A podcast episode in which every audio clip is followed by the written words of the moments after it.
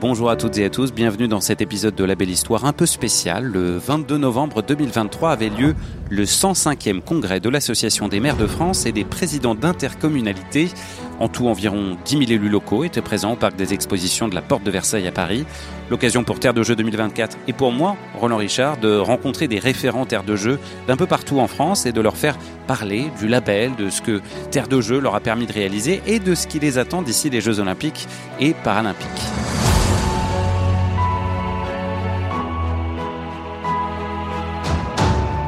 Et je suis avec Marie-Noël Fleury, vice-présidente de l'Andes et conseillère municipale de Chamonix, déléguée aux grands événements sportifs et aux centenaires des premiers JO d'hiver.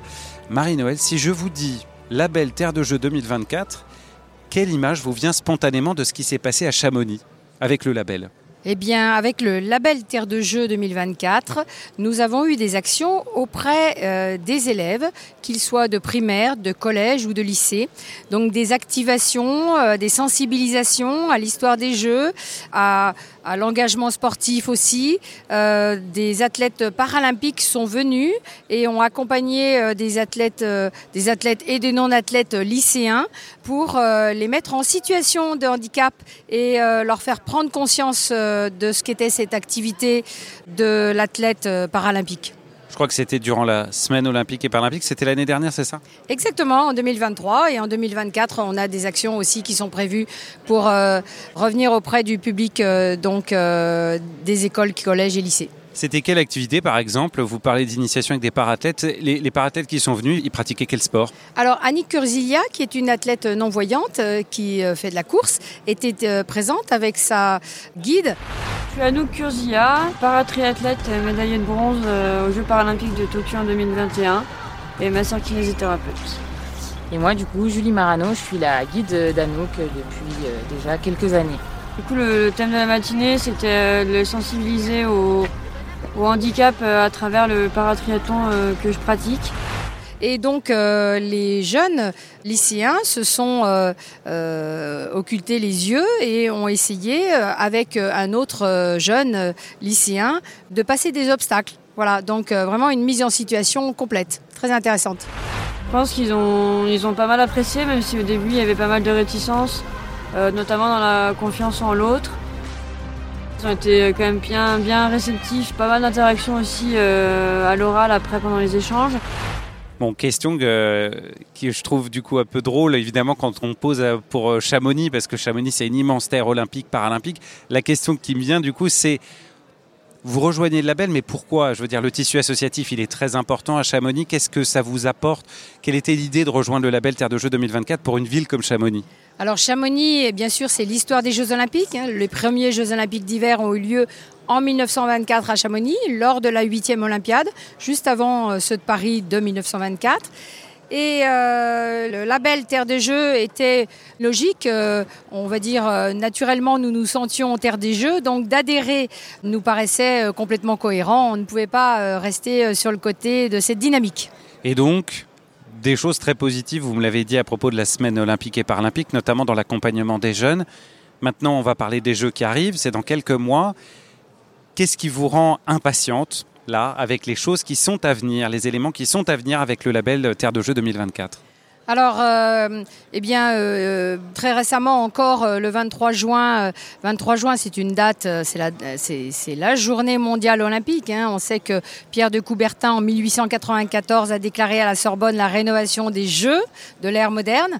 En 2023, nous étions sollicités par Paris 2024 pour le dévoilement de la flamme, 23 hein, juin 2023. Euh, à Chamonix, en parallèle, il y a eu des activités qui se sont faites au niveau euh, des écoles primaires qui ont euh, défilé sur des hymnes nationaux, qui ont eu des épreuves sportives. Des collégiens sont allés avec le département s'initier à l'alpinisme, qui était aussi une médaille olympique en 1924 à Chamonix, donc tout un ADN très fort.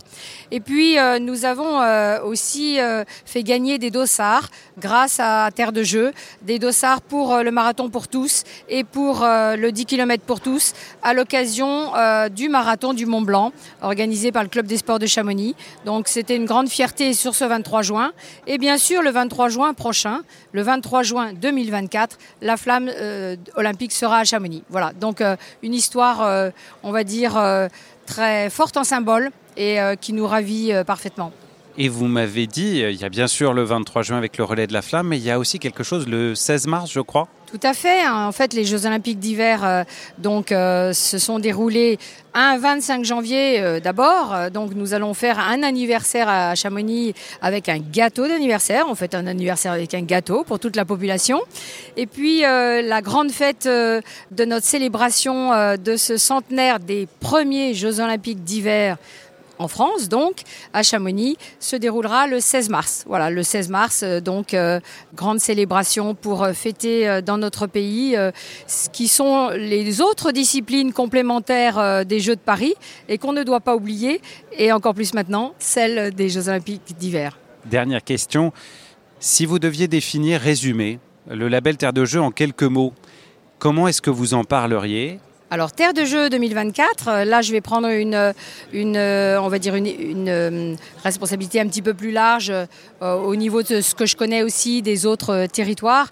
Terre de jeu, c'est une dynamique. C'est une dynamique très concrète, c'est une dynamique auprès des populations qui vont avoir en tête ce que vont être les Jeux olympiques et qui vont le porter toute leur vie.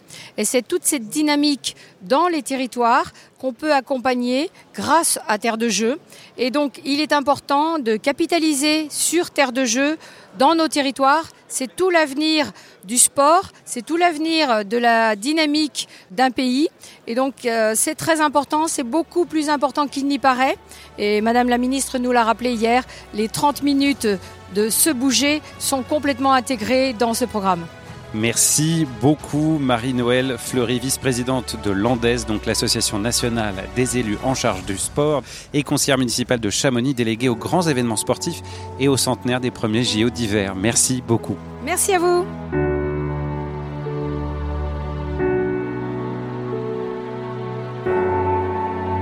Merci également à Laurie Rolla et Conrad Pinvin pour leur aide à l'enregistrement de ce podcast. On se retrouve très vite pour un autre épisode de La Belle Histoire.